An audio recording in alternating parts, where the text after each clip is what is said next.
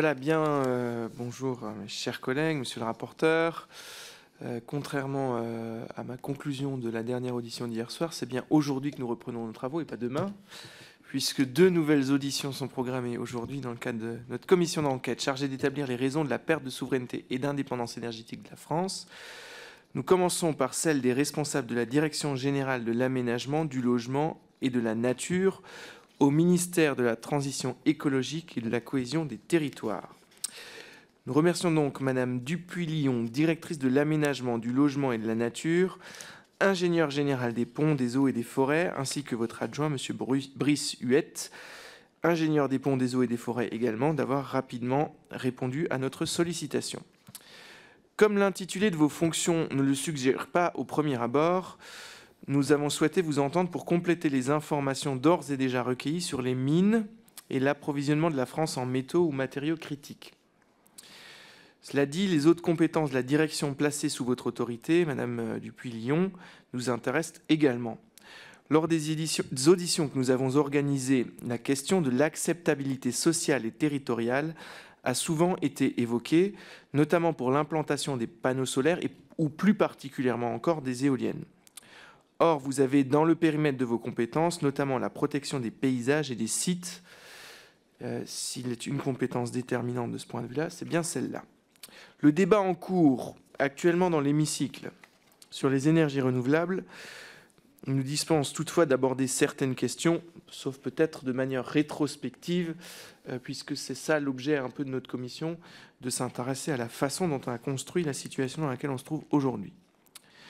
Ce n'est qu'en consultant les décrets relatifs aux attributions ministérielles ou portant organisation centrale ministérielle qu'il est possible d'identifier vos responsabilités en matière minière.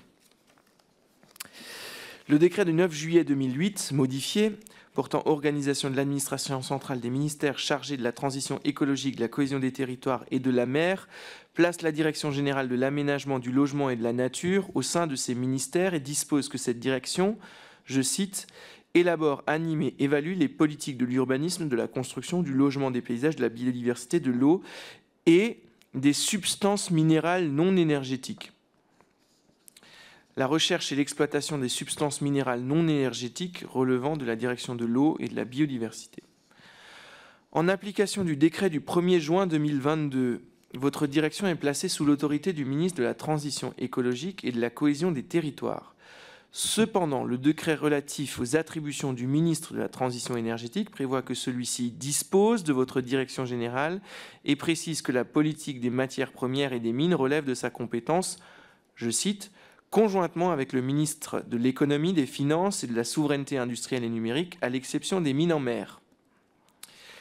Le décret relatif aux attributions du ministre de l'économie, des finances et de la souveraineté industrielle et numérique affirme que celui-ci est compétent pour, je cite encore une fois, le renforcement des chaînes de valeur et d'approvisionnement critiques. Fin de citation. Et qu'il est chargé conjointement avec le ministre de la Transition énergétique de la politique des matières premières et des mines, à l'exception des mines en mer, et que pour celles-ci, il participe à la politique conduite par le Premier ministre, comme d'ailleurs le ministre de la Transition énergétique vous n'êtes donc pas sous l'autorité de la ministre chargée de la transition énergétique. Si je comprends bien ce que je viens de lire. Au vu de ces normes administratives, on est en droit de se demander qui fait quoi dans le domaine minier. Justement, la loi dite climat et résilience du 22 août 2021, ainsi que, semble-t-il, diverses ordonnances ont réformé le code minier. Quelle administration a été chef de file en la matière et quelles ont été les grandes évolutions introduites par cette réforme? Voilà une première question euh, qui pourrait alimenter votre propos introductif. Je précise que lors d'une précédente audition, nous avons entendu des responsables du Bureau de recherche géologique et minière, le fameux BRGM, soumis, semble-t-il, à la tutelle des ministres chargés de la recherche, de l'écologie et de l'économie. La troisième observation que je voudrais formuler porte sur le caractère relativement récent de la prise en compte des contraintes liées à l'approvisionnement minier, notamment dans les travaux prospectifs sur le mix énergétique, un peu comme si l'on découvrait une réalité pourtant depuis longtemps connue des professionnels et des experts. Voilà. Alors, Madame Dupuis-Lyon, Monsieur Huette, vous avez été destinataire d'un questionnaire préparé par le rapporteur.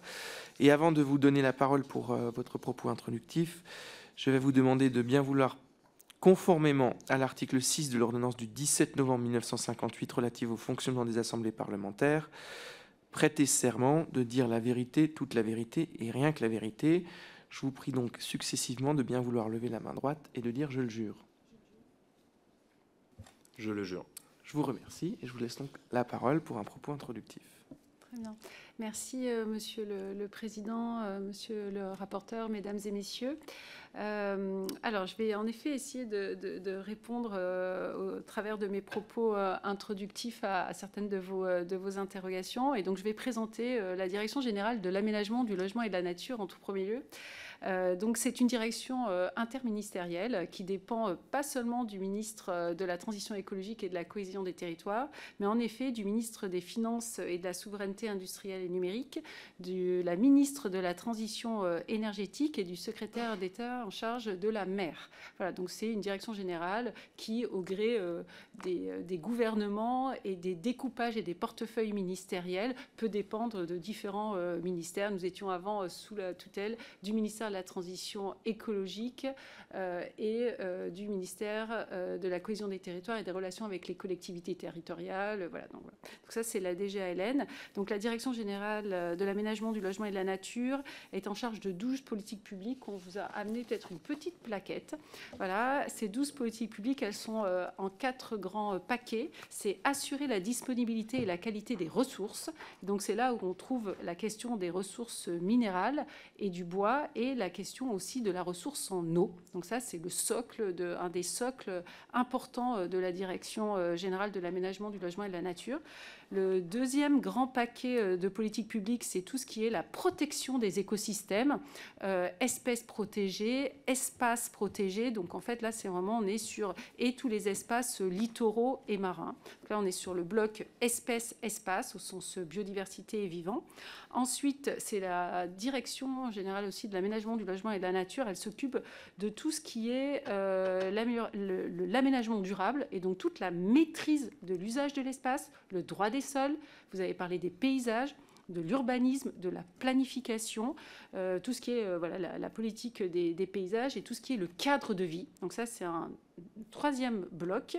Et ensuite, il y a un quatrième bloc à cette direction générale de l'aménagement, du logement et de la nature, c'est garantir l'accès à un parcours logement adapté à tous. Donc, c'est-à-dire, c'est à la fois la régulation et la transparence du marché du logement, l'accès à un parcours de logement et la performance énergétique et environnementale des bâtiments. Donc, en effet, la DGALN, c'est tout ça. Elle est composée de deux cœurs métiers qui sont la direction de l'eau et de la biodiversité d'un côté, la direction de l'habitat, de l'urbanisme et des paysages de l'autre, et de structures transverses qui viennent outiller ces deux directions. Vous voyez que ces deux directions, en fait, euh, c'est une synthèse entre guillemets, euh, et on a une raison d'être, c'est d'offrir en fait un cadre de vie de qualité en harmonie avec les dynamiques des territoires et de la nature, en limitant les pressions sur les écosystèmes, en développant une gestion durable des ressources et en favorisant l'accès au logement adapté, sain et sûr. Là déjà en fait, c'est la direction qui s'occupe de l'habitabilité de la planète dans toutes ses composantes. Et donc, en fait, le socle de base de la DGLN, c'est la question des ressources naturelles. C'est l'eau, le sol, le sous-sol, la biodiversité et les ressources minérales. Je viendrai non énergétiques, je vous expliquerai euh, après. Euh, le distinguo. Donc on est euh, en effet à l'interface de tous ces éléments-là. Donc la politique énergétique, n'est pas le cœur métier de la DGLN en concours, comme vous l'avez dit, à l'atteinte de la transition bas carbone en déployant notre action, notamment sur l'approvisionnement national en ressources minérales non énergétiques qui sont nécessaires à sa transition bas carbone. Mais vous avez également mentionné que nous sommes là aussi pour donner un cadre de développement euh, du mix énergétique, notamment en matière de planification, euh, d'urbanisme et du droit des sols. Et donc on est euh, très aujourd'hui exposé dans le cadre du projet de loi AER euh, puisqu'en fait, pour implanter euh, un certain nombre euh, d'éoliennes, de, panneaux photovoltaïques, en fait, il y a des règles d'urbanisme, de droit des sols, protection des paysages, et donc on, soutient en effet la, Direction générale de l'énergie et du climat sur ces sujets-là. La DGALN, Monsieur le Président, en fait, c'est l'administration des mines c'est l'administration des mines depuis que la DGALN est créée, depuis 12 ans. Euh, je reviendrai après sur l'historique. Elle conduit donc la politique minière du pays.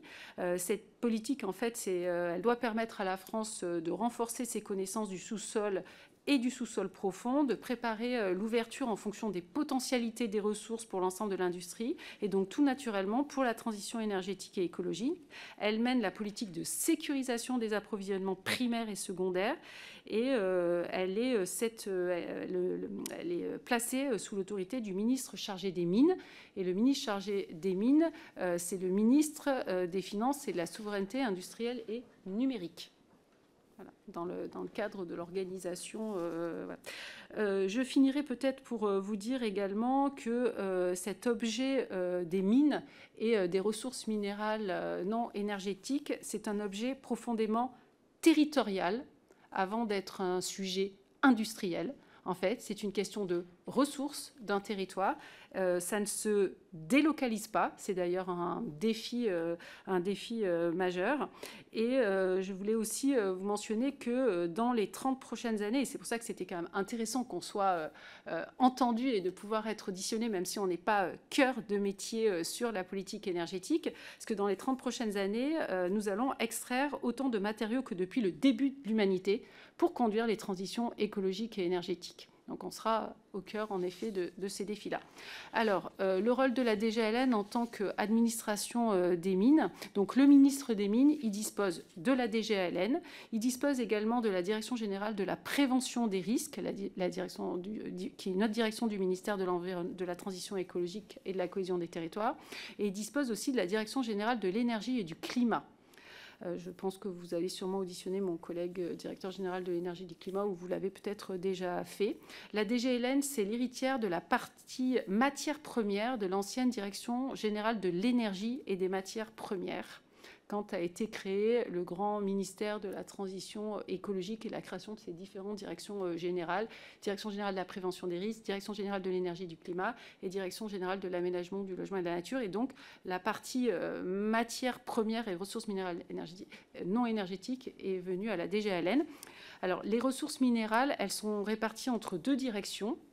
Donc c'est mon collègue c'est la Direction générale de euh, l'énergie et du climat qui est en charge des ressources minérales énergétiques.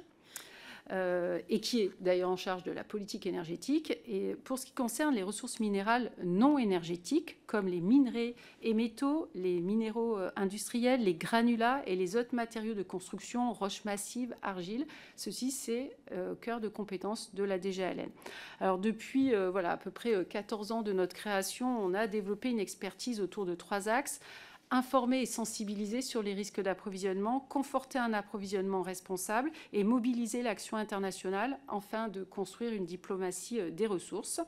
La DGLN travaille bien sûr en interministériel, avec notamment la DGE, qui est spécialisée, elle, dans l'accompagnement des filières industrielles. Je reviendrai un peu plus loin sur le travail partenarial que nous avons développé avec la DGE. Alors, quelles sont euh, concrètement euh, les missions de la DGLN au titre de la politique des mines? Alors, nous élaborons et mettons en œuvre cette politique des ressources minérales, qui est destinée donc à la sécurité des approvisionnements, notamment stratégiques, dans des conditions économiques économique, compétitive et respectueuse de l'environnement. La DGLN, elle assure une veille économique sur les marchés des matières premières avec l'appui de la cellule intelligence minérale du BRGM et du tout récent, tout nouveau-né que nous avons créé euh, la semaine dernière, l'OFREMI, l'Office français des ressources minérales, euh, mais j'y reviendrai euh, un peu plus loin. La DGLN, elle contribue au contrôle des pratiques d'approvisionnement à risque faisant l'objet de réglementations européennes, or, étain, tantal, tungstène, règlement minerai de conflit, 3TG, nickel, cobalt, graphite, lithium. La DGLN, elle élabore la législation et la réglementation concernant la recherche et l'exploitation des substances minières non énergétiques. Donc, vous avez demandé tout à l'heure quelle était la euh, direction générale qui, qui avait le lead sur la réforme euh, du code minier, bah, c'est la DGALN. Je pourrais vous en parler parce que j'ai, euh, dès mon arrivée en décembre 2019 et lors de ma première euh, bilatérale avec Barbara Pompili, nous avons décidé de porter l'aboutissement de cette réforme dans le cadre de la loi climat et résilience et nous avons abouti après dix ans de travaux pour faire aboutir cette réforme du, code, du code minier. La DGALN, elle procède également pour le compte du ministère chargé des mines à l'instruction des demandes de titres d'exploration et d'exploitation des substances de mines non énergétiques à terre et en mer. Elle coordonne aussi l'élaboration des schémas régionaux de carrière avec l'appui des DREAL et elle contribue au développement économique de la mine en France à travers la valorisation d'actifs miniers nationaux. Elle accompagne les opérateurs économiques dans le développement des procédés euh, minéralogiques ou métallurgiques. Et euh, j'y reviendrai également, mais la DGLN engage sur son budget propre, c'est-à-dire le programme 113, 5 millions d'euros dans le cadre de l'ensemble de ses activités en lien avec les ressources minérales, dans le cadre d'une convention d'appui au BRGM, et j'y reviendrai tout à l'heure puisque c'est pour approfondir les questions d'inventaire et de, ressources minérales sur notre sol. Euh, en 2011, la DGLN a créé le comité pour les métaux stratégiques, le COMES. Euh, les équipes, euh, voilà, donc c'est vraiment, j'y reviendrai également sur cette première étape de rassemblement entre guillemets euh, et de diffusion euh, dans les filières industrielles euh, et de rencontre entre l'État et les opérateurs responsables des mines et les filières industrielles au niveau du, du COMES. Et nous relayons aussi via le site Minéral Info largement tous, les travaux, tous nos travaux et ceux du BRGM qui est devenu le portail de référence dans la communauté des ressources naturelles minérales non énergétiques françaises. Et nous faisons référence dans le cadre des instances européennes et internationale. Nous avions euh, la semaine dernière euh, euh, Peter Handley qui, était présent pour le lancement de l'OFREMI et qui est chef de l'unité matière première de la Commission européenne avec lequel nous travaillons étroitement. Alors pour ce qui concerne l'articulation avec la, DGE, alors peut-être pour essayer de simplifier un peu l'organisation, et vous avez raison, vous étiez posé des questions, je crois, lors de l'audition de, Thomas Courbe sur l'articulation. L'amont minier, euh, les opérations de première transformation, la transparence du secteur extractif, c'est le cœur d'expertise de la DGLN. Euh, avec la montée en puissance, bien sûr, euh, des problématiques de matières premières, la DGE se, concentre, elle, sur l'aval utilisateur de ces matières premières et notamment sur les chaînes de valeur qui doivent bénéficier d'approvisionnement responsable. Et donc, nous nous rencontrons avec la, DGE sur la sécurisation des chaînes de valeur pour notre industrie. Et on travaille main dans la main aujourd'hui pour soutenir des champions des mines pour soutenir des champions du recyclage et de la transformation des métiers. Donc voilà, ça c'était pour essayer de, de, donner un peu notre organisation et ce que, l'on fait euh, à la DGN et, notre rôle en termes de, euh, ressources minérales non énergétiques. Alors, euh, je crois que vous aviez peut-être aussi en propos introductif et en regardant un peu le questionnaire que vous nous aviez transmis, peut-être vous dire où est-ce que nous en sommes en termes de ressources. Donc la France est l'un des rares pays européens à avoir en fait euh, la possibilité d'accéder à certains des métaux qui sont indispensables à la transition bas carbone. Il s'agit du lithium, du silicium et du nickel. Je reviendrai sur, euh, le lithium notamment. On sait aujourd'hui qu'on a besoin à peu près de 60 métaux pour la transition euh, bas carbone. cette situation, bien sûr, elle doit être nuancée car les ressources nationales que l'on a aujourd'hui, telles qu'on les connaît, a priori ne vont pas permettre de couvrir l'intégralité des besoins de l'industrie nationale. Au-delà des métaux de la transition bas carbone, notre sous-sol, il offre euh, beaucoup d'opportunités pour assurer un approvisionnement durable en matière euh, face à des situations de monopole de certains pays ou des zones de, contexte, de zones de conflit. Euh, l'antimoine pour tout ce qui est industrie électronique, le tungstène pour tout ce qui est outillage et armement, le tantal pour l'électronique et bien sûr l'or. Aujourd'hui, nous avons 25 euh, PER euh, pour le lithium, l'hélium, le tantal et l'or, euh, donc de, de, titres miniers valides d'exploration. Et nous avons 40 titres miniers d'exploitation concession sur notre territoire. et ça concerne l'or, le sel, la bauxite, le calcaire bitumineux. Alors bien sûr, lorsque c'est euh, possible, des mines sont rouvertes. Euh, nous sommes d'ailleurs en avance aujourd'hui sur le lithium en roche dure et le lithium géothermal. Il y a deux permis exclusifs de recherche, donc euh, les PER de mines de lithium qui ont été délivrés.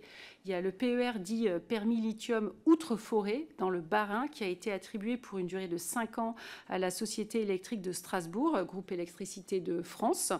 Euh, et là, on est encore dans un permis de recherche qui vise la recherche de lithium et de substances connexes dans des fluides géothermaux du, du fossé rhénan.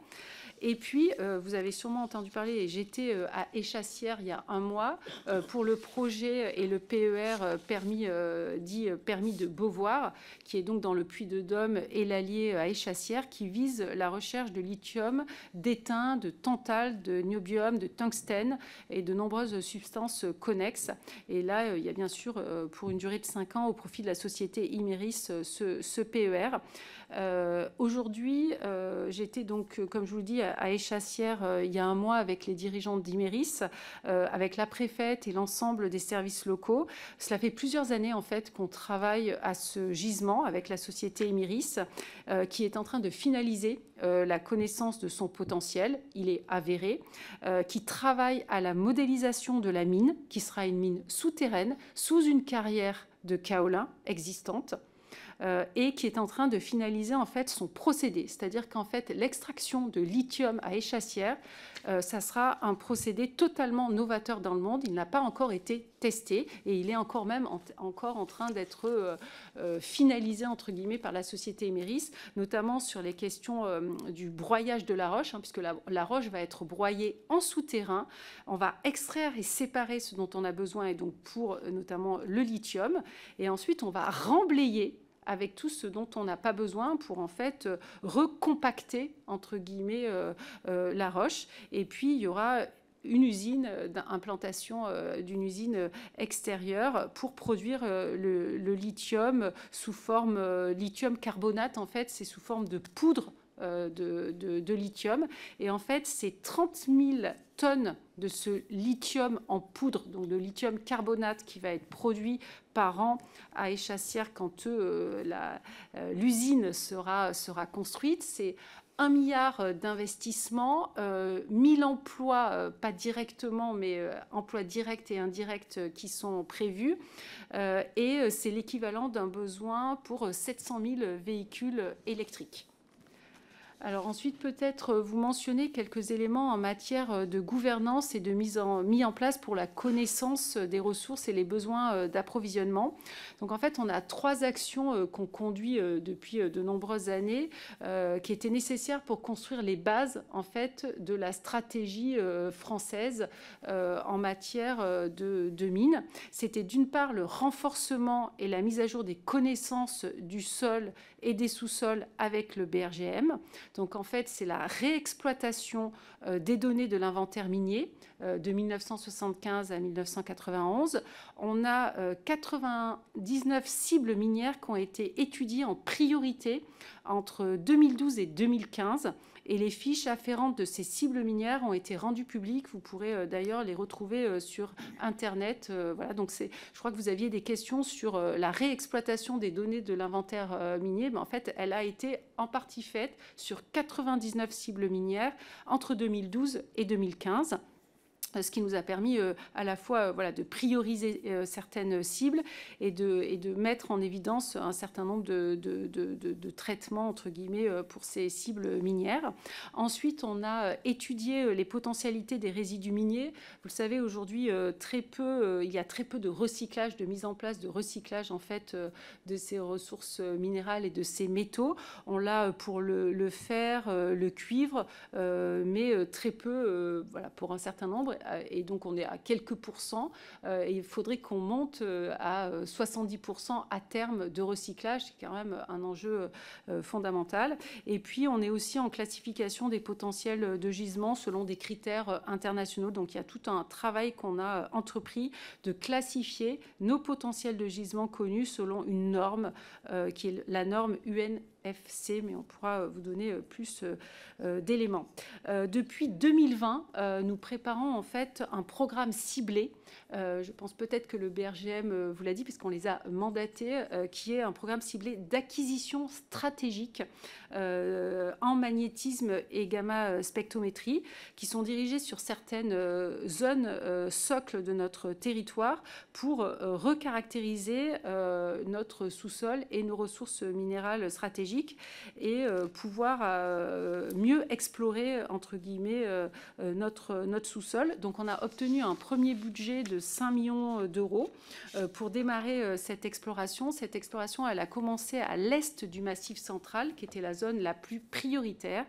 et les résultats, les livraisons sont en cours et les premiers résultats euh, dont je n'ai pas encore euh, eu connaissance intégralement parce qu'ils sont en train d'être mis en forme par le BRGM, euh, ben, en fait, semblent assez prometteurs. Nous avons ensuite à, lancer des programmes sur le Cotentin, les Pyrénées, l'ouest du Massif central, les Vosges, la Corse, pour, vous dire les, zones qu'on a, a privilégiées.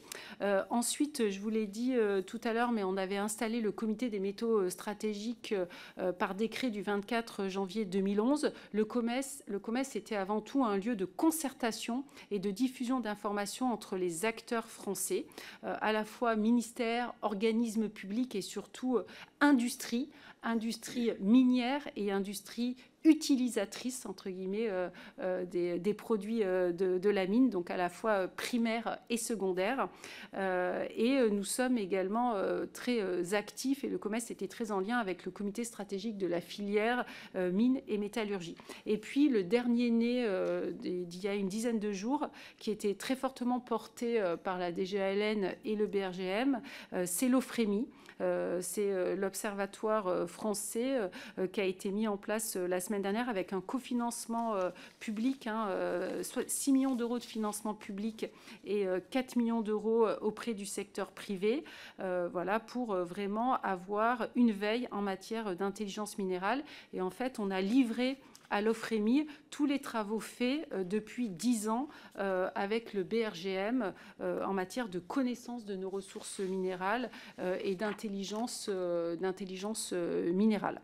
Alors ensuite, euh, peut-être revenir également sur les questions de stratégie française pour l'approvisionnement en ressources euh, stratégiques, puisque c'est quand même euh, le cœur des enjeux de souveraineté. Alors en fait, plusieurs documents de programmation sont venus euh, jalonner la gestion stratégique des ressources.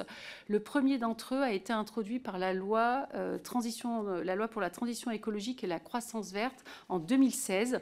Il s'agit d'un plan de programmation des ressources nécessaires aux principaux secteurs d'activité économique.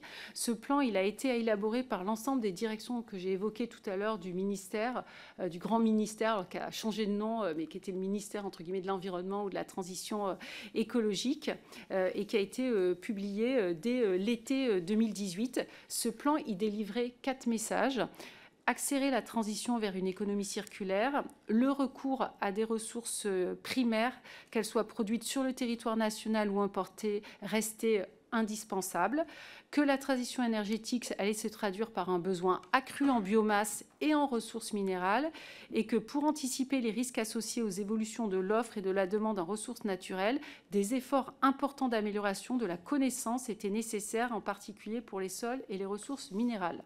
Dans la foulée, le gouvernement a souhaité compléter ces travaux par un plan de programmation des ressources minérales de la transition bas carbone. Ce plan s'est décliné en quatre rapports publics qui décrivent les choix technologiques, les enjeux matières et les, opportunités industrielles associées au photovoltaïque, aux mobilités bas carbone, à l'éolien et au réseau électrique, lignes électriques, stockage stationnaire et réseau intelligent. ces rapports sont également euh, publics euh, dans la suite.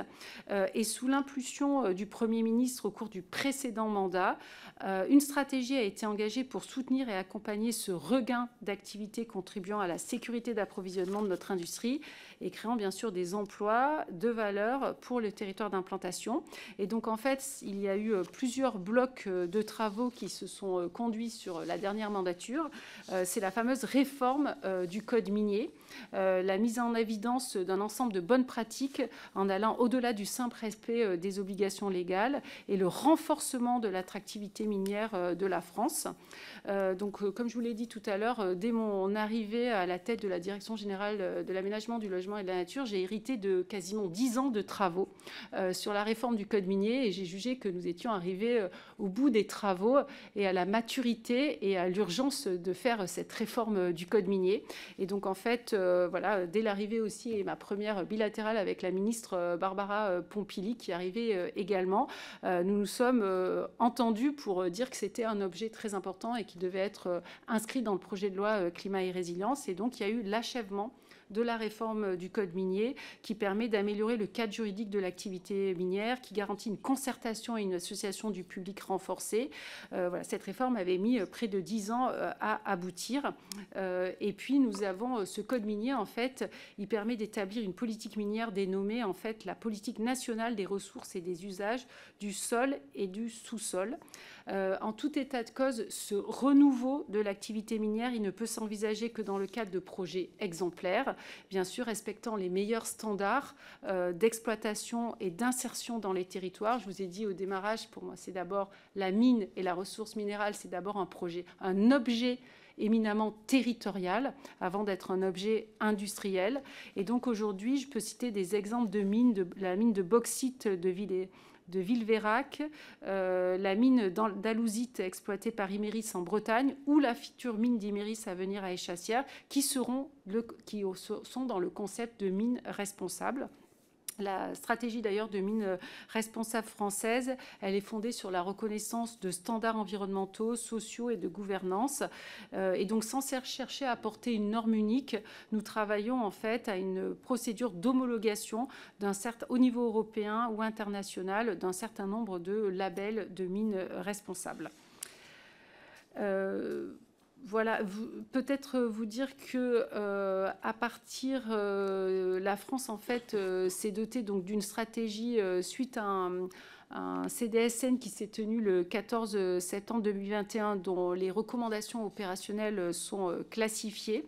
Euh, il a été formulé en fait un certain nombre euh, de, recommandations dans un rapport qui est le rapport de Philippe Varin qui a été remis en janvier 2022 et qui conforte et amplifie toutes les actions que je vous ai mentionnées et notamment le financement et l'accélération industrielle d'une filière. Donc ce rapport a trouvé tout son écho dans France 2020 2030, euh, puisqu'en fait, on a euh, une enveloppe de subvention de 350 millions d'euros pour un appel à projet sur une liste ciblée de métaux prioritaires.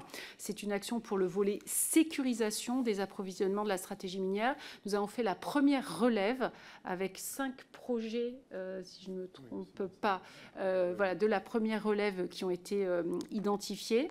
Nous avons également une enveloppe de 45 millions d'euros pour un appel à projet qui cible des solutions innovantes pour améliorer le recyclage et la réincorporation des matériaux, parce que c'est vraiment le défi euh, en tout cas euh, des, des, 50 ans à venir.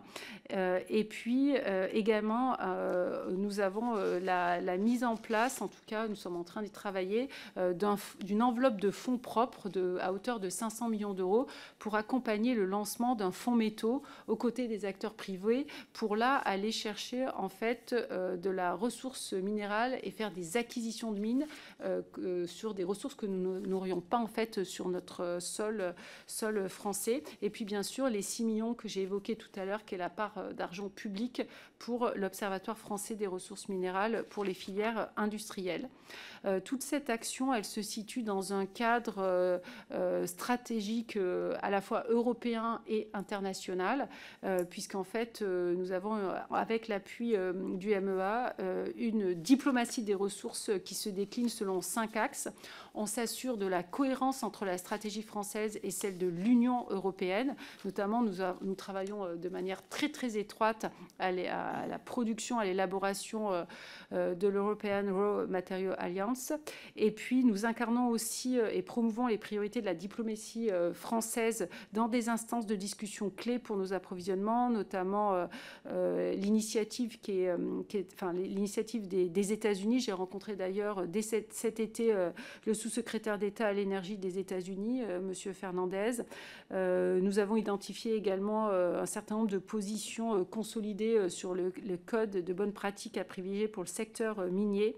et puis, nous avons aussi, en lien avec l'interministériel, la diplomatie des métaux français, avec des opportunités aujourd'hui d'échanges bilatéraux et multilatéraux avec le Canada, l'Afrique du Sud, l'Australie, l'Indonésie, le Chili je pense que mes propos ont été déjà euh, très conséquents, peut-être pour des propos euh, liminaires. Merci beaucoup, Madame la Directrice. C'est toujours intéressant d'entrer dans le fonctionnement de l'État et de ses subdivisions fonctionnelles. Euh, peut-être une première question, du coup, euh, de l'ordre de l'organisation administrative euh, des, compétences. Pourquoi, finalement, distinguer ressources minières énergétiques et ressources minières non énergétiques? C'est vraiment une question de néophyte.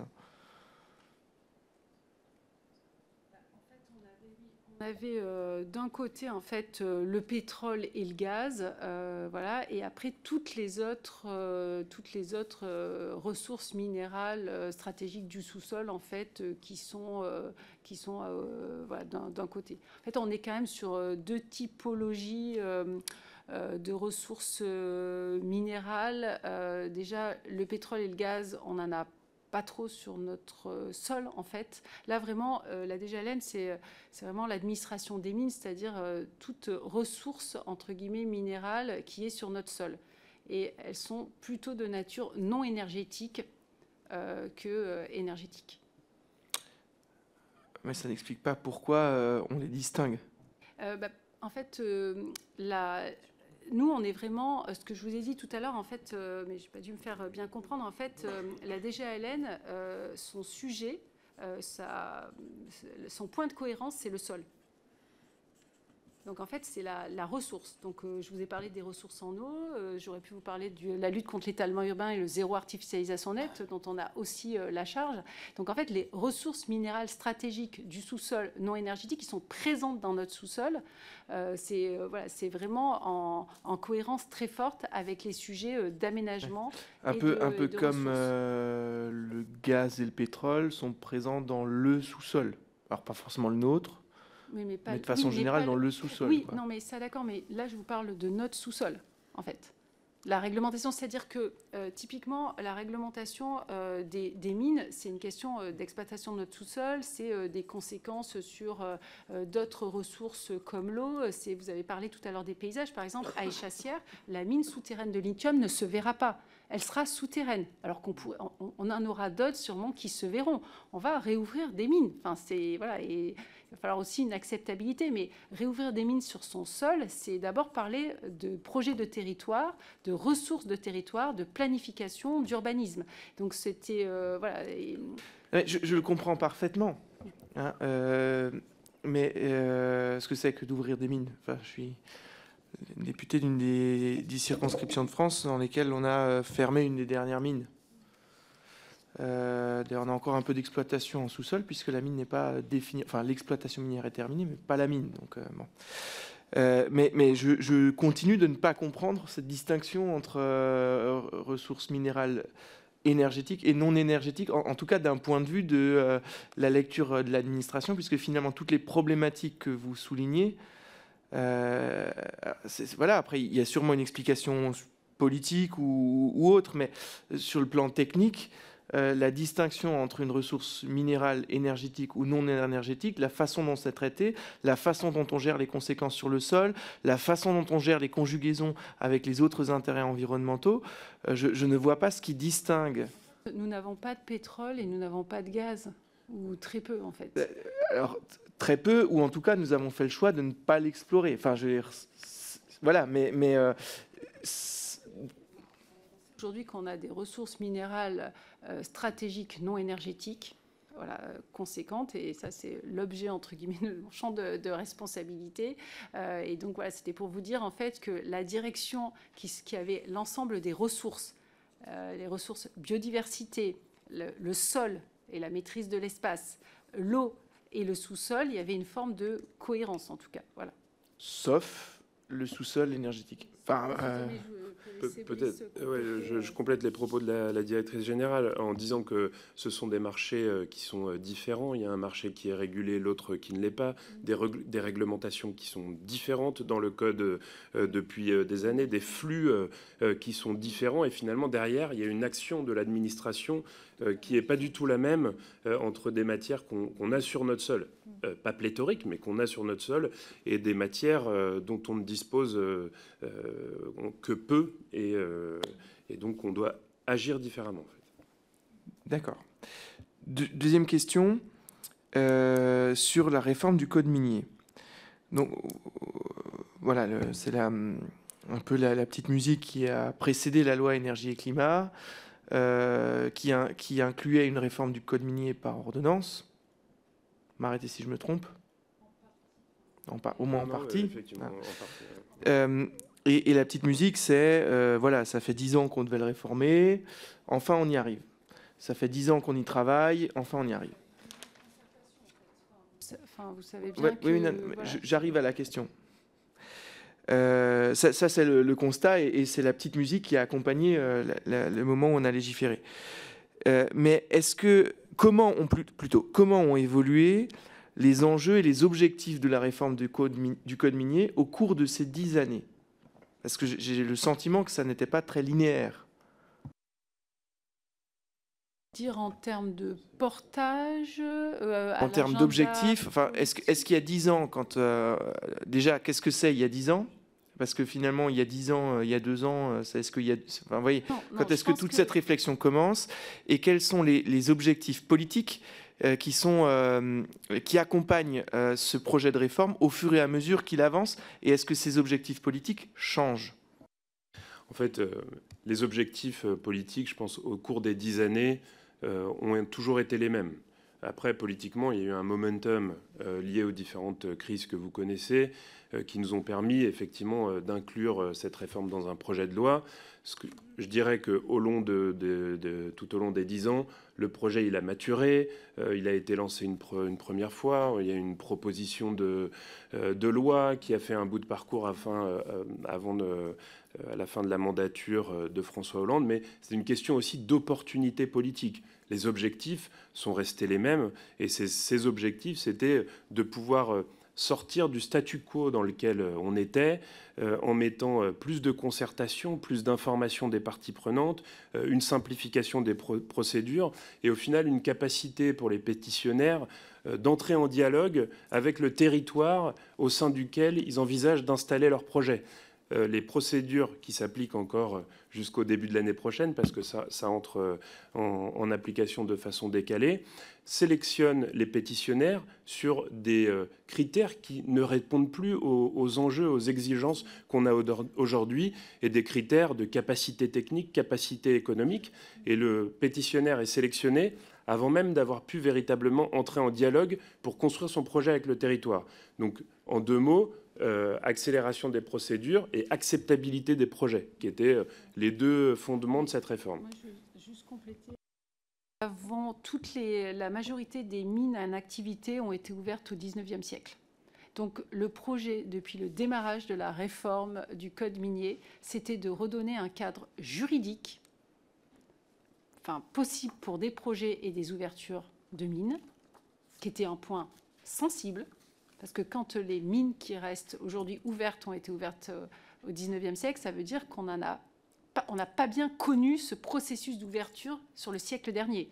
Donc euh, c'est euh, une question de formation et d'acceptabilité à la fois sociale, mais c'est aussi une question pour les élus. Donc en fait, on a, on a toujours eu le même principe, par contre dans une logique de mine responsable, c'est-à-dire qu'on ne pouvait pas avoir une exploitation, une exploration et une exploitation minière qui ne prend pas en compte la question de l'habitabilité de la planète et des conséquences à la fois environnementales de certaines formes d'exploitation et puis aussi de prendre en compte euh, l'exploitation aussi au sens conditions euh, humaines d'exploitation. Euh, et, donc de votre point de vue, quand est-ce que cette réflexion-là, alors déjà de façon très factuelle sur la réforme du code minier, quand est-ce que la réflexion débute au sein de, de vos services, s'ils étaient déjà organisés de cette façon-là?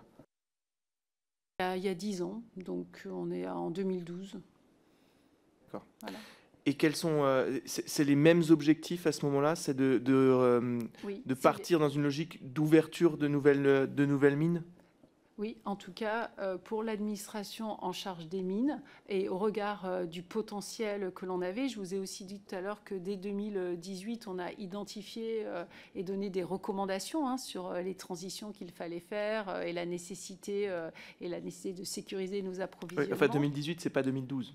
Oui, non, mais ce que, ce que je veux dire, c'est que ça a été conforté par, euh, par des, des, rapports euh, et des actions, mais en fait, euh, nous, nous poursuivons depuis le début le même objectif. Donc, depuis le début de la, le projet de réforme du code minier, il y a l'objectif de réouvrir des mines en France. C'était une bah, question simple. Enfin, ça... enfin, on pouvait laisser en l'état et comme ça on risquait pas d'en ouvrir. non, mais en creux, euh, la réalité, c'est qu'avec euh, la législation, euh, c'est compliqué, quoi. Donc, oui. Ok. J'ai une petite question, très, alors c'est peut-être un peu en dehors du, propre objet de notre commission, mais le, le, le, filon de lithium à échassière, c'est ça? Sous quelle forme il se présente un peu euh, techniquement? Euh, Techniquement, euh, il est enchâssé en fait dans la roche. Si vous, en fait, aujourd'hui, si vous allez à Échassière, je, enfin, je vous recommande d'y aller, c'est très très intéressant. En fait, ils font du carottage. Donc en fait, vous avez quelque chose qui brille et en fait, voilà. Donc il faut en fait l'extraire, c'est-à-dire qu'ils vont, on va broyer la roche on va séparer et récupérer le lithium et euh, d'autres euh, d'autres ressources euh, annexes. voilà, je sais qu'il y a aussi de l'étain, voilà, d'autres. et en fait, ensuite, ce qui n'a pas été utilisé va être remis entre guillemets, va être réinjecté. Et ensuite, il y a une usine, il y a une technologie, mais qui est totalement novatrice. Hein. Enfin, je veux dire, du coup, c'est des investissements très importants euh, industriels. C'est vraiment de la recherche, entre guillemets, euh, technologique et industrielle qui est faite euh, par, par Imeris pour après sortir une poudre de lithium. Mais aujourd'hui, si vous y allez, vous verrez des carottes de roche et vous voyez un, c'est un peu c'est comme du oui c'est du granit mica et en fait vous voyez comme le granit bah, vous avez des, des, zones un petit peu transparentes translucides voilà et du coup, c'est un filon qui fait quelle épaisseur et à quelle profondeur?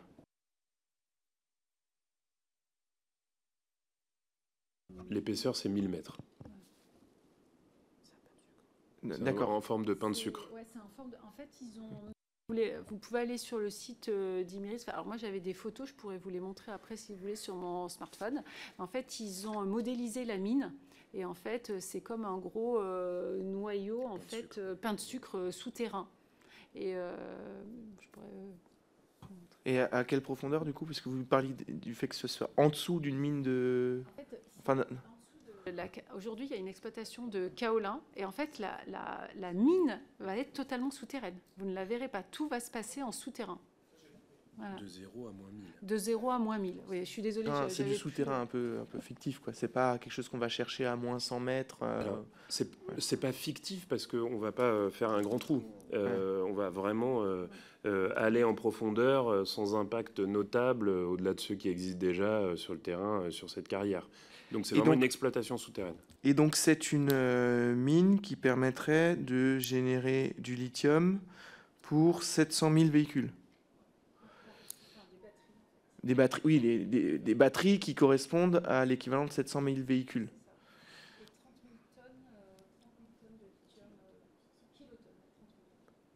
Donc on est d'accord qu'on a un parc automobile en France d'environ 40 millions de véhicules.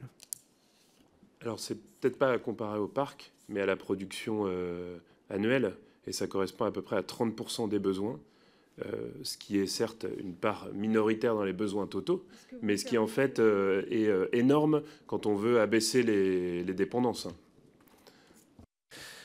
oui, mais bon, on verra ça tout à l'heure, parce que ça, déborde un peu de la pure curiosité quand même un sujet de transition euh, bas carbone parce que c'est vraiment euh, par rapport euh, aux, millions de véhicules qui est annoncé de production de véhicules électriques avec une chaîne de valeur intégralement française. Quoi. Voilà. Donc en fait, ce sera, on peut produire les batteries pour, pour, pour, 700 000. deux dernières questions. Allez, peut-être trois. Euh, on a le temps, je crois. Euh, vous disiez que depuis 2020, vous il y a une nouvelle stratégie qui s'est mise en place d'acquisition de, potentiels miniers euh, hors des frontières nationales. Est-ce que vous pouvez nous en dire un peu plus? Il y a eu un malentendu. Depuis 2020, en fait, on est sur une acquisition de, de, données sur notre sol. Et donc, c'est ce qu'on a démarré avec le Massif central, dont euh, on m'a annoncé la semaine dernière que les premières euh, euh, données en fait qui ont été récoltées, voilà, plutôt confirment, sont assez prometteuses. Donc là, c'est plutôt une, acquisition et une amélioration de notre inventaire qu'on vient de lancer. La question de l'acquisition de mines ou de, ou de participation à l'étranger, ça c'est le fonds métaux qui avait été une des propositions du rapport Varin et qui est un des trois objets euh, de France 2030. Et c'est sur, quoi nous travaillons encore, puisque voilà, on, est en train de, voir les modalités euh, de sélection euh, du, gestionnaire en fait de ce fonds. Et, alors, qu'est-ce qui, qu'est-ce qui déclenche en, 2020 cette, cette nouvelle stratégie Est-ce que ça semble quand même être un peu un changement de cap Pas forcément pas forcément. Peut-être peut pas un changement de cadre, mais ça, correspond un peu à ce qu'on indiquait tout à l'heure sur le code minier. C'est-à-dire qu'il euh, il y a des compétences, euh, il y a une volonté euh, depuis de nombreuses années. Après, il y a des sujets sur lesquels qui sortent parce que malheureusement l'actualité les fait sortir.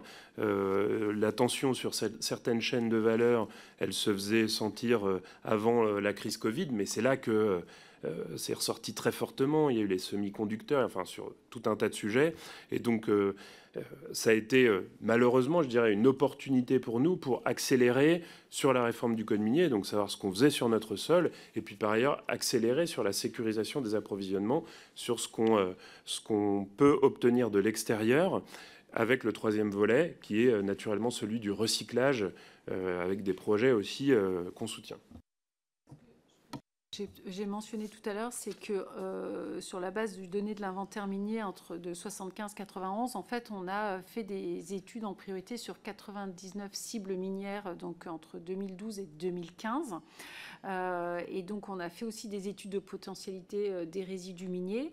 Et ensuite, c'est là où ça nous a, enfin, on s'est interpellé déjà en interne pour se dire on a besoin euh, de préparer un programme ciblé d'acquisition stratégique euh, voilà, en magnétisme et gamma spectrométrie. Et donc ça, on l'a préparé pendant euh, plusieurs années et on l'a porté entre guillemets en demande, à la fois en, discussion avec d'une part le BRGM, en cadrage financier et en demande de budget, voilà, pour pouvoir le mettre en place vous, semblez donc dire qu'il y, a une forme de concomitance avec la, prise de conscience euh, liée euh, aux chamboulements euh, mondiaux en 2020. Quoi. Bah, ça accélère des arbitrages budgétaires sur des demandes et des, projets que nous avions, oui.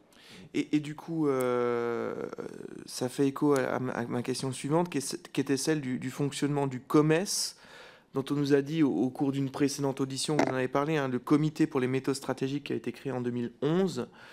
Euh, et, dont on nous a dit au cours d'une précédente audition que bon, euh, c'était pas réuni très souvent, euh, ça préoccupait pas les foules, et que finalement on, le laisse un peu vivoter et on crée une nouvelle instance il y a peu.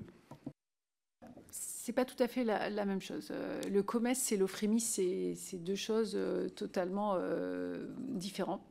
Euh, le COMES, c'était un, comité euh, qui permettait de, réunir à la fois l'État, euh, les, différentes administrations, les opérateurs et la filière à la fois de première transformation et de deuxième transformation, et donc les industries, à la fois l'industrie des mines et des industries aval, acheteuses, entre guillemets, de, de, la production des industries des mines. la réalité, c'est que la prise de conscience des industriels notamment, et de certaines filières industrielles a été très tardif. Donc en fait, euh, l'intérêt était là pour certains autour, entre guillemets, euh, de la table, que ce soit l'administration des mines, les industries minières, euh, un certain nombre d'opérateurs, mais l'appétence ou la prise de conscience de certaines filières industrielles qui ne se posaient pas la question de leur amont et voilà, de, de, leur sécurisation parce qu'on n'était a priori pas dans, dans un monde d'incertitude, là, a été un peu long. Et donc l'OFREMI, c'est une concrétisation voilà, un peu différente. et aujourd'hui, on a une vraie prise de conscience des industriels et d'un certain nombre de filières industrielles. Oui, donc il y a une forme de conscience de, l'administration et, du gouvernement en 2011 qui crée ce commerce, mais qui n'est pas partagé euh, jusqu'à il y a peu. Très partagé par euh, l'industrie euh, des mines et la première transformation, mais très peu partagé par des filières industrielles acheteuses parce qu'elles avaient des produits à foison très intéressants sans problématique euh, de transport ou de coût, euh, très loin de notre territoire. Mais Et enfin, euh, dernière question qui, revient davantage sur le, début de votre propos. Disiez la, la transition bas carbone nécessitera 60 métaux. est-ce, que, vous pouvez être un, peu plus en détail sur les, choix technologiques qui seront particulièrement gourmands en euh, pluralité de métaux? Je ne sais pas si ma question est claire. Ouais, c'est-à-dire orienter les choix technologiques pour avoir besoin du moins de métaux possible. Malheureusement, je crois que ce type de choix est, pas complètement à notre main et on voit plutôt euh, une explosion de, de la diversité des besoins. Euh, et on ne peut pas se dire qu'en choisissant telle solution, on aura besoin d'un quart en moins. Ou, Merci beaucoup, monsieur le rapporteur. Merci, monsieur le président. Merci beaucoup, hein, madame la directrice générale, monsieur le directeur général adjoint, pour ces propos et réponses déjà très riches. Donc, je vais continuer dans, ces questions. Euh, je, tente, dans la suite des questions du président, de vous formuler les choses de cette manière pour savoir si euh, elles recueillent votre assentiment ou non. Après l'inventaire minier euh, des années 70, et du fait, premièrement, de la désindustrialisation, deuxièmement, de l'ancienneté des mines et de la faible probabilité à court terme d'en ouvrir, euh, de la fin des années 70 euh, jusqu'à peu près au tout début des années 2010, euh, on tombe dans une sorte de trou noir de la réflexion stratégique sur la disponibilité, l'existence des minerais. Ensuite, à partir des années 2010, et ça se concrétise avec la création du COMES, on entre dans une réflexion nécessairement longue, puisqu'il s'agit d'enjeux extrêmement complexes et délicats, pour identifier euh, les minerais dont on dispose, faire le lien entre la disponibilité éventuelle et puis les opportunités en matière industrielle. Et la réflexion euh, étant longue et, complexe, c'est récemment, aussi avec l'appui euh, des rapports que vous avez cités, que peut se concrétiser seulement la capacité à observer d'une part, mais surtout euh, à aller plus loin et donc à, envisager l'exploitation. Est-ce que ce résumé qui est par définition rapide et, et incomplet est à peu près juste? Et sinon, comment le compléteriez-vous? Après, à peu près juste, modulo le fait que euh, pour, euh, on était là pour accompagner tous les industriels euh, qui voulaient prendre de l'avance et qui avaient cette prise de conscience. Et typiquement, Beauvoir, c'est maintenant en fait. Et donc en fait, c'est des travaux qu'on conduit avec Imeris et à Échassière voilà, depuis de nombreuses années. Donc en fait, voilà, on ne faisait pas masse, en effet. Euh, ces euh, dernières années, mais en tout cas, quand on avait euh, la possibilité d'avoir un industriel, on, était à ses côtés et en tout cas, on, suscitait ce genre, ce genre d'initiative. parce que franchement, Échassière, pour sortir Beauvoir, c'est déjà plusieurs années de, recherche technologique et ils n'ont même pas encore totalement fini sur la partie typologie euh, de, processus, quoi, à la fois de, mines souterraines et, euh, et, d'usines. Merci. Alors, j'ai formulé quelques hypothèses, mais comment est-ce que vous expliquez la période creuse entre la fin des années 70 et le début des années 80, au milieu des années 80, et puis le début des années 2010, qui semble, vous avez évoqué certaines hypothèses, peut-être je vous laisse les, prolonger et les, développer, qui expliquent une sorte de, de moment creux euh, de, l'identification, de la réflexion en termes d'opportunités ou de sécurité d'approvisionnement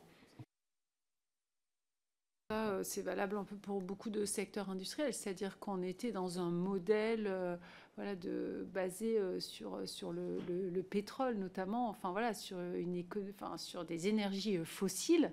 Euh, voilà, qui était en pleine puissance euh, et euh, qui présentait à la fois une forme d'abondance, des technologies qui étaient maîtrisées, des coûts maîtrisés, qui allaient aussi avec une forme de progrès très important, de, progrès social, de progrès en matière de travail, de, progrès aussi dans nos vies. Hein, enfin, je pense qu'en une génération, entre ma grand-mère et moi, on n'a pas tout à fait connu les mêmes, la, même manière, par exemple, de faire les tâches ménagères. Enfin, non, mais juste en, juste en deux générations. Donc, euh, oui, ce qu'a apporté, euh, ce qu'a apporté euh, l'industrie et les énergies fossiles, voilà, ça a été quelque chose qui a sûrement effacé beaucoup, beaucoup d'autres perspectives et notamment notre connexion, entre guillemets, à nos ressources, nos ressources naturelles. Et pas que, que minérales. Parce que, comme je l'ai dit, on est c'est toutes les ressources euh, à la DGALN qu'on essaye de, voilà, de, revisiter et, de, refaire euh, vraiment euh, implanter, entre guillemets, des aménagements, des logements, des activités industrielles, des vies, un cadre de vie, mais que ça soit territorialisé et que le plus possible on soit en circuit court et en économie circulaire. Ce n'était en effet pas forcément le modèle du siècle dernier. Je vous remercie. Donc peut-être maintenant, après cet état des lieux que vous avez largement euh, effectué sur la prise de conscience progressive avec la temporalité qui, qui correspond, euh, je voudrais vous demander quel est le prochain étage euh, de la fusée qu'il faudrait selon vous mettre en œuvre. On a pu évoquer avec euh, le, bureau des ressources avec, euh, avec d'autres instituts, la possibilité d'aller plus loin dans l'identification, la possibilité, enfin l'éventualité de réfléchir à un nouvel inventaire minier. Il y a peut-être d'autres options, d'autres outils, d'autres perspectives que, vous voudriez nous partager? Euh, En premier lieu, il faut qu'on puisse connaître notre potentiel et qu'on puisse extraire des ressources minérales de notre sous-sol. Euh, donc ça, c'est important. Euh, il faut qu'on se lance dans beaucoup plus de recyclage et qu'on ait plus de technologie de recyclage et d'investissement dans le recyclage. Euh, et puis, je vous ai parlé tout à l'heure du, du, fonds métaux pour aussi sécuriser. Nous n'avons pas toutes les ressources dont nous avons besoin sur notre sol. Et donc, comment on s'organise pour sécuriser la chaîne d'approvisionnement et euh, faire euh, des partenariats, euh, des acquisitions pour les ressources que nous n'aurions pas sur notre sol. Donc ça, pour moi, c'est assez prioritaire. Après, je vous ai, je vous ai dit tout à l'heure qu'on a commencé une première série, entre guillemets, de relevés et d'analyses pour le Massif central, mais je vous ai cité plein d'autres régions. Il faut désormais y aller très vite et très fort sur la poursuite, entre guillemets, de, de, ces, de ces données. Et puis, euh, j'ai oublié de le dire tout à l'heure, mais euh, dans France 2030, on est vraiment sur, on structure les chaînes de valeur, euh, voilà, du lithium à la batterie, je suis revenu du nickel cobalt à la batterie, de la filière aimant permanent, et là, on est en train de voir de l'extraction de matières premières jusqu'au recyclage. Est-ce qu'on est présent et est-ce qu'on sécurise toute la chaîne de valeur? Ça, c'est aussi des travaux fondamentaux et qui, sont, qui vont, euh, que, l'on déploie entre guillemets euh, dans les appels à projets de France 2030, parce que la première relève, elle nous permet de vérifier. Euh, donc là, on coche. Est-ce qu'on a tout sécurisé toute notre chaîne du lithium à la batterie, du cobalt à la batterie? Vous semblez dire que cette approche, notamment dans France 2030 que vous évoquez, est relativement nouvelle, à la fois dans la démarche politique et dans la démarche des politiques publiques. 2030, c'est euh, un projet de réindustrialisation. C'est vrai qu'on n'avait pas eu forcément de grands programmes et de grands investissements de réindustrialisation euh, ces dernières euh, décennies. Et en tout cas, ce qui est important, en tout cas sur ce sujet, enfin moi là, je, vous le dis aussi, et j'ai vraiment pris ce sujet dès que je suis arrivée. C'est un sujet que je suis vraiment à mon niveau en tant que directrice euh, générale et dont j'ai saisi euh, tout de suite euh, l'importance dès ma nomination et dès mon arrivée dans le poste. voilà, c'est vraiment de, considérer, entre guillemets, que ce sujet est vraiment, majeur et qu'il n'était pas question que dans la photo de France 2030, il n'y ait pas les mines. Voilà, donc je me suis battue aussi pour qu'il y ait la filière du bâtiment, l'aménagement, la ville et territoires, et c'était euh, obligatoire qu'il y ait également euh, l'activité euh, minière. À côté de l'avion vert et de l'hydrogène, c'est un petit peu moins waouh, mais c'était pour moi très important. Je vous remercie. Peut-être deux questions qui sont liées et qui ont trait à l'organisation et puis à la philosophie de votre direction générale, un peu dans le siège des questions sur les ressources énergétiques ou non énergétiques. Est-ce qu'on, première question, est-ce qu'on peut dire que finalement la ligne de partage, euh, qui est un peu floue, c'est celle entre le national et l'international? C'est-à-dire que, est-ce que, en vous écoutant, on pourrait avoir l'impression que euh, de votre ressort, il y a la question des ressources sur notre sol, euh, celles dont on dispose et la manière dont elles peuvent répondre ou non à notre besoin en approvisionnement, mais la question de la sécurité d'approvisionnement dans des ressources, par exemple minières, qui ne sont pas disponibles sur notre sol, et mettons même qu'on ait un inventaire tout à fait complet qui ne le serait pas du tout, eh bien, relève plutôt de la sécurité d'approvisionnement des entreprises au sein de la Direction générale des entreprises euh, ou d'autres directions. Est-ce que est-ce que c'est juste? Est-ce que c'est problématique? D'ailleurs, pas forcément.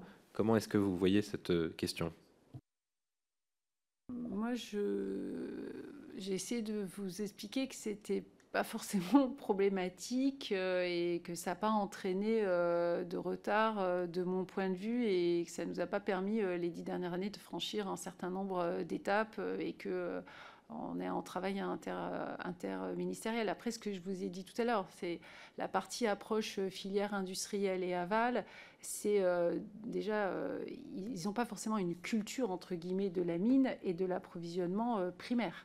Donc, euh, c'est quelque part, euh, alors peut-être là, il y a un choc actuellement et qu'ils en prennent euh, conscience, mais sûrement que dans une vingtaine ou une trentaine d'années, quand on aura sécurisé et qu'on aura totalement changé de modèle, il va de nouveau y avoir une distance entre peut-être la ressource minérale, l'amont et, l'aval. Donc, quelque part, je vois pas forcément les limites entre guillemets à notre organisation. Donc euh, et c'est pas une question de c'est pas une question de, d'international ou de national. Je répondais tout à l'heure à Monsieur le Président sur la question euh, pourquoi d'un côté euh, les ressources minérales énergétiques et non énergétiques? Les ressources minérales énergétiques ont été rattachées à la direction qui a en charge la politique énergétique du pays. Les ressources minérales non énergétiques, en fait, elles vont servir la transition bas carbone, euh, mais elles ne sont pas au cœur. Enfin, c'est un sujet industriel. Ça sert aussi pour la santé, pour des fils. Je pourrais vous parler de la diatomite euh, pour filtrer et pour les utilisations en santé, tout ça. Donc, on est multi-secteur industriel. Et après, ce que je vous ai dit, c'est que la mine, elle n'est pas délocalisable. C'est avant tout un objet territoriale. Donc euh, j'assume de dire que, euh, en effet, sa place était plutôt euh, au sein du ministère de la Transition écologique et de la cohésion des territoires et de la DGLN qu'au sein du ministère de l'Industrie et à la DGE. C'est avant un objet territorial, c'est d'abord un objet de ressources et un objet territorial avant d'être un objet industriel. Par contre, qui est la rencontre avec les industriels, ça c'est fondamental, ça c'est évident et c'est ce sur quoi on travaille depuis de nombreuses années. Pardon, euh, un, tout petit complément. Vous parliez euh, euh, en entrée d'acceptabilité. Et c'est aussi un trait d'union très important entre l'action de la DGLN et l'action de la DGE, et notamment garantir que les approvisionnements sont durables. Et donc il y a aussi une vraie complémentarité de ce point de vue-là, que ce soit sur notre sol ou à l'étranger, depuis l'étranger. Merci, mais justement parce que euh, sur la question que vous évoquez, que vous évoquiez juste avant de la sécurité d'approvisionnement, notre capacité à penser tout le cycle, euh, arrêtez-moi si je me trompe, mais j'ai l'impression que dans les dernières décennies, on a davantage raisonné en opportunité économique qu'en euh, sécurité d'approvisionnement. Parce que dans une de vos, l'une de vos missions cardinales dans le dans le document que vous nous avez donné, c'est assurer la disponibilité et la qualité de la ressource. Et typiquement, comment est-ce que dans cet organigramme, cette mission qui a l'air d'être une des quatre grandes missions, eh bien, est, traduite? Parce que, sauf erreur, donc il y a toutes les sous-directions euh, euh, qui sont indiquées ici. Et alors, euh, il ne faut pas s'arrêter aux subtilités de, des subdivisions et à leur titre, mais on n'a pas l'impression que cette mission cardinale de disponibilité et de qualité de la ressource se traduise ici à un niveau de sous-direction. EARM, donc la sous-direction de la protection et de la gestion de l'eau, des ressources minérales et des écosystèmes aquatiques. Ah, pardon. D'accord, mais donc c'est la sous-direction, enfin la mission cardinale de disponibilité euh, des ressources euh, combine l'eau et euh, le lithium. Oui, pardon. Oui, pardon, excusez-moi. Oui, c'est ça. D'accord, je, vous remercie. Une, dernière question peut-être euh, euh, pour interroger la question de l'acceptabilité, parce que, d'ailleurs, il me semble que c'est pour ça qu'on examine un projet de loi sur l'accélération des énergies renouvelables, c'est que j'entends le besoin d'avoir euh, dans une même direction les questions de la protection des écosystèmes, de l'aménagement du territoire, et puis celle de, la disponibilité de la ressource, de la capacité à, produire de l'énergie ou, des ressources.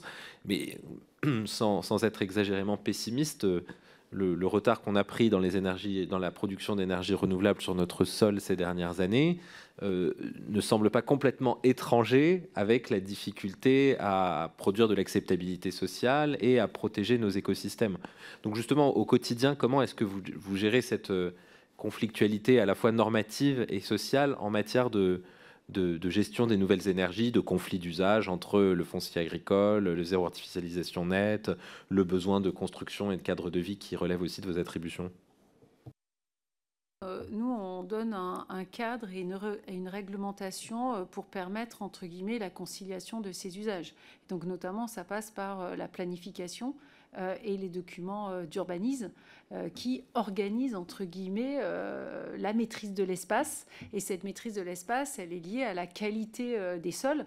Euh, et donc, selon qu'on a des sols agricoles, naturels ou forestiers, euh, déjà euh, des sols aménagés, selon où est-ce qu'on se situe sur une infrastructure de transport. voilà, donc en fait, tout aujourd'hui, le cadre, entre guillemets, de conciliation, il est totalement, il est totalement possible.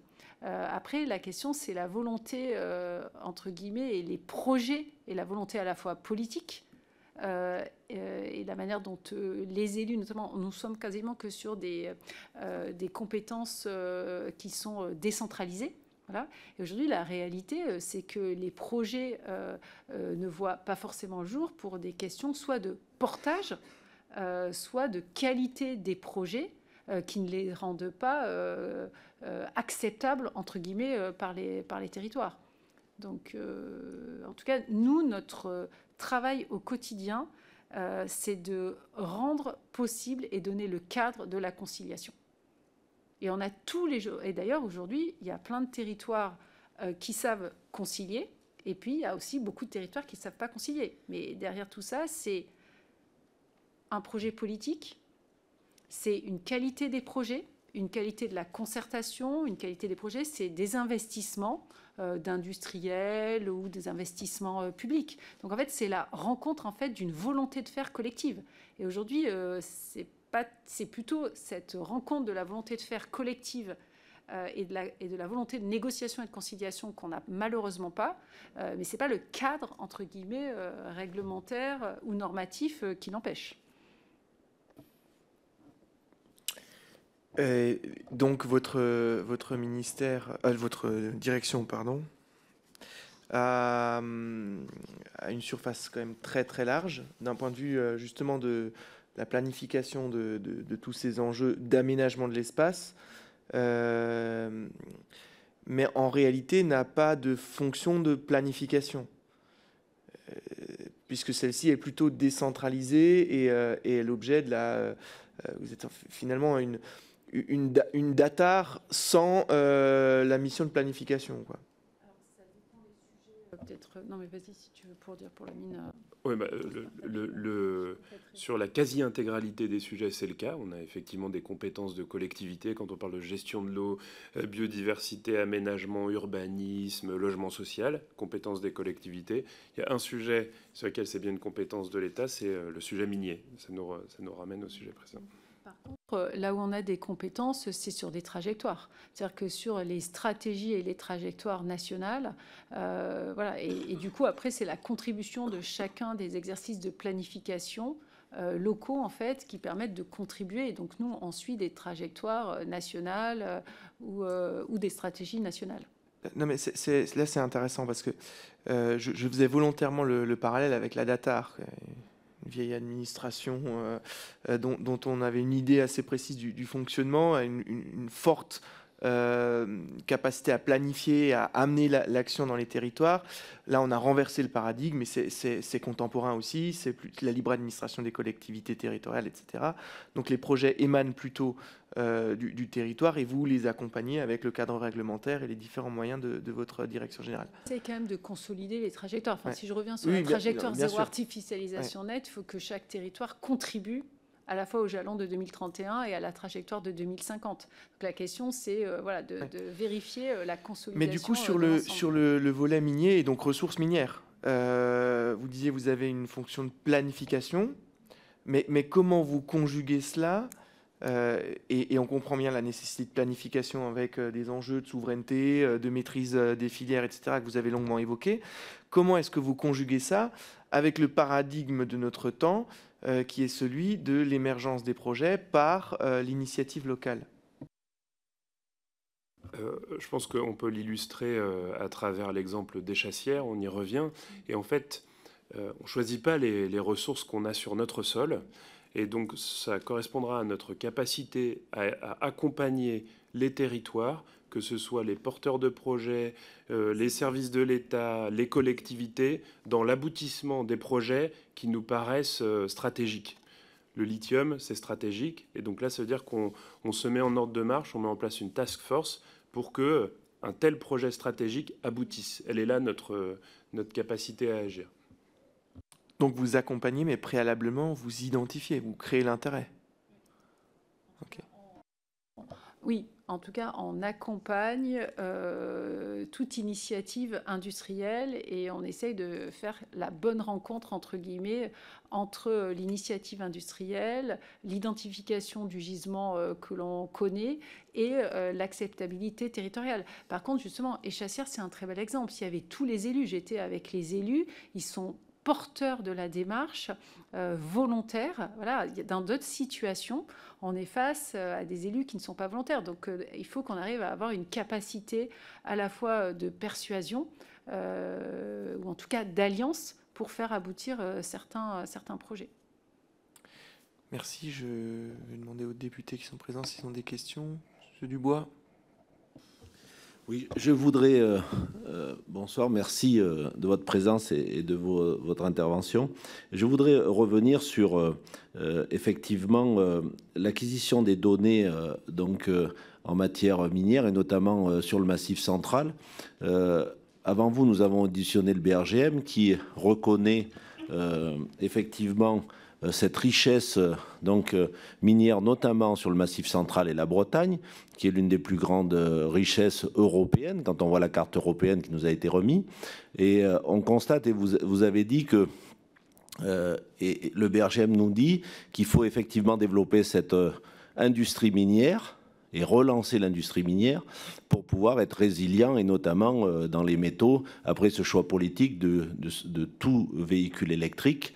Et ce lithium et ce cobalt euh, aujourd'hui, et vous l'avez dit d'ailleurs très poliment, euh, qui euh, vient donc d'importation dans des pays pauvres où on ne se gêne pas, d'ailleurs parce que ça a été dit d'ailleurs par le rapporteur, où on ne se gêne pas, c'est que pour des coûts de, production où on ne se gêne pas effectivement de faire travailler des enfants dans les mines et donc presque à travaux forcés. Euh, qu'il ne serait pas plus, donc, et d'abord pour avoir notre résilience, de développer ces industries minières Par exemple, vous dites que ce n'est pas le bon ministère. Alors, quels sont. Euh, est-ce qu'il ne faudrait pas des, synergies Vous avez dit à un moment donné euh, que ça serait, c'était partagé entre le ministère de l'Industrie et vous, mais que c'était plutôt un aménagement de territoire, que ça, ça correspondrait peut-être plus à votre ministère. Est-ce que c'est faute de synergie? Est-ce que effectivement, et vous venez de dire à l'instant que euh, vous participiez au développement et l'aménagement de territoire, au développement local, après euh, vos rencontres avec les élus. Euh, qu'est-ce qui manque pour que cette industrie minière soit relancée et qu'on soit résilient et notamment en matière de ces minerais qui sont extrêmement importants par rapport à nos choix politiques du tout électrique dans les véhicules?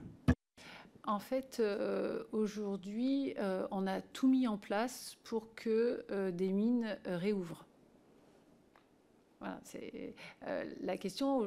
Jusqu'à il y a très peu de temps, c'était une question de volonté industrielle, c'est-à-dire qu'on n'avait pas forcément une industrie aval qui était intéressée à acheter entre guillemets la transformation euh, première euh, et surtout au, coût, entre guillemets, euh, qu'on pouvait leur proposer. Et donc, il n'y avait pas forcément de rentabilité. En fait, la question, c'était, enfin, je veux dire peut-être, c'est une question de rentabilité. Il n'y avait pas de rentabilité d'activité minière sur les 50 dernières années sur notre territoire. C'est ce qu'il y a, voilà. Maintenant, aujourd'hui, et, mais on a tout fait pour ne pas perdre, entre guillemets, l'activité minière de, tenir euh, la connaissance sur les gisements. On travaille depuis des années des années avec, euh, avec le BRGM. L'OFREMI est né euh, justement de tout, de tout le travail qu'on fait depuis des années. On a réformé le code minier. là, on est prêt. Et aujourd'hui, la rentabilité est de nouveau là et au rendez-vous. Donc en fait, il faut, il faut une, une volonté aussi industrielle. Il faut une volonté des acteurs privés qui était un peu manquante euh, ces dernières années parce que, euh, parce que le, calcul économique et la rentabilité n'étaient pas là. Et par ailleurs, je vous l'ai redit, on a enfin, vraisemblablement ouvert très peu de mines au XXe siècle. Donc euh, en plus, il y a, une, y a un sujet sociétal. Moi, je, je, je, je, pousse en fait à ce qu'on ait aussi une action pédagogique vers les Français, vers les citoyens, pour expliquer ce que c'est une mine euh, et, d'expliquer, enfin faire de la pédagogie sur euh, parce que derrière la réindustrialisation, il y a l'activité minière. C'est pour ça que je vous ai dit aussi que j'ai considéré que c'était important que l'objet mine soit sur la photo de la France industrielle de 2030. Merci Madame Lernos. Oui, merci. Excusez-moi pour euh, mon retard. J'avais quelques questions euh, sur euh, les ressources, euh, vous avez dit qu'il n'y avait pas de mines qui avaient ouvertes, et c'est vrai quasiment pas au XXe siècle. Il y a eu les mines d'uranium qu'on a cependant fermées ou mal fermées. Peut-être une question sur la protection ensuite et la réglementation autour de l'exploitation des mines, y compris les anciennes mines. La, question qui m'intéresse particulièrement, c'est de savoir ce que vous pensez, votre avis sur le scénario Negamat, euh, puisqu'on voit Negamat, il y a le scénario Negawatt qui a été euh, élaboré sur la transition énergétique, et euh, adossé à cela le scénario Negamat, c'est-à-dire de quels matériaux nous allons avoir besoin dans la transition énergétique, qui paraît effectivement une question absolument fondamentale et essentielle. Euh, et puis dans la même veine, quelque part, puisque vous avez aussi euh, sous votre euh, égide la, question des forêts et du bois, il me semble que notamment, est-ce que vous avez pu modéliser de combien de matériaux de ressources nous avons besoin pour atteindre nos objectifs de rénovation de logements et de bâtiments, puisqu'on voit bien que les rénovations, y compris l'application de la RT, est souvent faite avec des matériaux carbonés euh, comme du polystyrène. Et, euh, or, on a quand même des ressources, mais qui sont aussi beaucoup, pour beaucoup privées, des ressources forestières. Et donc, il me semble qu'on a là une filière économique à pousser et stratégique à pousser avec euh, le conflit d'usage qu'on peut avoir sur la forêt, mais qui peuvent se compléter aussi bien pour le bois énergie, mais aussi pour les puits carbone, et enfin aussi pour les matériaux euh, renouvelables euh, dans, la, construction neuve et dans la rénovation. Et ensuite, peut-être en, dernier, deux, questions sur les ressources encore, sur la question du sable, puisqu'on voit qu'il y a aussi des tensions sur le sable, y compris dans les usages pour faire du béton, mais aussi pour l'agriculture, notamment les maraîchers utilisent beaucoup de sable pour les carotte ou la mâche. Euh, voilà. Euh, donc, il me semble, il y a des vrais conflits d'usage sur le sable et la, qualité de l'eau, notamment euh, sur, dans le département dans lequel je suis élue, ce qui est la Loire-Atlantique. Et puis, sur la ressource en eau, est-ce que pour vous, il y a assez de ressources en eau à, venir, notamment dans les projets qu'il y a pour de nouveaux réacteurs nucléaires? Il me semble que la ressource en eau devient très critique pour l'agriculture. On voit les conflits que ça peut générer, qui vont se générer et se multiplier à venir, mais y compris sur le fonctionnement que ce soit sur l'hydroélectricité, on a vu des tensions aussi euh, là-dessus sur le baisse des cours d'eau et donc euh, de la production énergétique directement, mais euh, sur le refroidissement des centrales, là aussi on a vu de nombreuses dérogations et donc une question par rapport à ça. Je vais laisser Brice démarrer. Je vous en prie. je compléterai. Merci pour l'ensemble de ces questions qui recouvrent un panel assez large de sujets. Euh, sur la question de la ressource en eau, il y a effectivement un travail euh, qui est lancé aujourd'hui par le gouvernement. C'est le premier euh, travail d'ailleurs de planification écologique qui a été lancé dans le cadre de l'installation, suite à l'installation du secrétaire, général à la planification écologique et qui entend donner des suites et des, actions pour mettre en œuvre les objectifs qu'on s'est fixés de réduction des prélèvements dans le cadre des assises de l'eau et notamment du Varenne de l'eau. Euh, effectivement, c'est une ressource dont on va manquer euh, abondamment dans les années à venir. Si on se place à un horizon 2050, il y a des territoires qui vont avoir la moitié d'eau disponible par rapport à celle qu'ils utilisent aujourd'hui. Et donc, il y a une véritable gouvernance à créer, recréer autour des usages et pour leur partage euh, que ce soit pour la filière énergétique, que ce soit pour la filière agricole ou que ce soit tout simplement pour l'usage quotidien. Euh, et euh, on sait qu'il y a des solutions qui sont envisagées. Aujourd'hui, on parle fréquemment des retenues, mais il faut s'assurer que c'est la bonne solution, parce qu'il y a un, la possibilité aussi d'utiliser les forces de la nature et euh, euh, le stockage naturel dans les nappes phréatiques euh, qui se fait. Donc, c'est un chantier important qu'on a devant nous. Tu veux compléter là-dessus? le, lien aussi avec le, BRGM et peut-être l'affiliation entre la DGLN et le BRGM, à la fois sur les ressources minérales non stratégiques, non énergétiques et l'eau. En fait, il y a un programme qui s'appelle le programme Explore, fait, qu'on a euh, avec euh, l'INRAE et le BRGM, en fait, justement, qui sont les scénarios euh, de prévision, entre guillemets, de la, ressource en eau. Tout à l'heure, Brice parlait, mais on sait aujourd'hui que le quart sud-est voilà, va, va, ne va plus pouvoir, entre guillemets, assurer quasiment de moitié, en fait, la demande actuelle d'usage de l'eau dans une projection à 2050. C'est sûr. Après, peut-être euh, sur la question des sables, autre euh, ressource essentielle, euh, notamment pour l'aménagement, la construction. On a en cours un travail avec l'ensemble des, services déconcentrés du ministère, les DREAL et tous les partenaires localement menés sous l'égide des préfets pour les schémas régionaux de carrière et ces schémas permettant justement de mettre face à face les besoins d'un territoire et les opportunités qu'il recèle pour répondre à ces besoins et également toutes les zones à éviter pour les interventions parce que il y a des hotspots euh, de biodiversité ou parce que c'est pas des zones qui sont opportunes pour euh, euh, intervenir, sachant que chaque année on prélève plus de 120 millions de, tonnes de granulats sur notre territoire. sur les sujets de, forêt, alors effectivement, il y a une articulation qui est très importante avec nos politiques relatives à la construction, la qualité de la construction, et c'est pour cette raison qu'on a pu euh, obtenir l'inscription euh, de la forêt au sein euh, du plan France 2030. On a beaucoup parlé aujourd'hui pour la mine, mais il y a également une enveloppe qui est consacrée au renouvellement forestier. C'est peut-être juste pour compléter, mais de la même manière que je vous ai dit, j'aurais dû le dire, mais je ne pensais pas à la forêt en vous parlant aujourd'hui, mais en fait, pareil, l'objet forêt, on s'est vraiment aussi voilà, fortement impliqué et battu pour que euh, la question de la forêt et du bois soit aussi sur la photo de la France industrielle et de France 2030. Euh, et l'investissement qui va être fait là sur le renouvellement forestier est fondamental, à la fois pour la question de puits de carbone, d'aménagement du territoire, euh, d'aspect biodiversité et récréatif, mais aussi pour toute la filière, à la fois bois énergie et bois construction. C'est vraiment fondamental. Et là, c'est aussi un investissement énorme et un vrai sujet de réindustrialisation.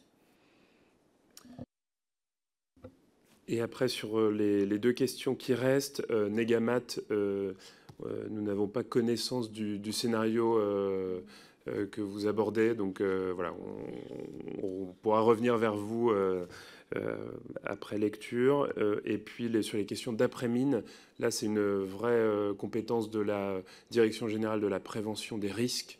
Et donc c'est pareil, on vous invite à vous adresser à eux peut-être sur ces questions-là. Sur la, sur la rénovation, la filière de rénovation par rapport aux ressources? On les a euh, travaillés, mais je les ai, je suis désolée, je les ai pas en tête. Euh, donc on va, euh, j'ai auprès de moi un délégué ministériel forêt-bois en fait, qui est hébergé dans ma direction générale pour l'ensemble du pôle. Donc je, vais récupérer cette, information que j'ai pas en tête. Très bien. Bah, écoutez, vous pourrez les transmettre à, la commission, puis on vous on les fera, on vous les fera suivre. Monsieur le rapporteur? Écoutez, euh, Madame la directrice, euh, Monsieur et, vos services, on vous remercie pour euh, votre disponibilité. Je crois qu'on a à peu près tenu l'engagement horaire quant à vos prochains engagements. Vous pourrez dire à Matignon qu'on les attend prochainement aussi à votre place. Je vous propose de suspendre quelques instants avant de prendre, de prendre l'audition suivante et je vous remercie très sincèrement pour votre disponibilité et la précision de vos réponses. On suspend la séance quelques instants.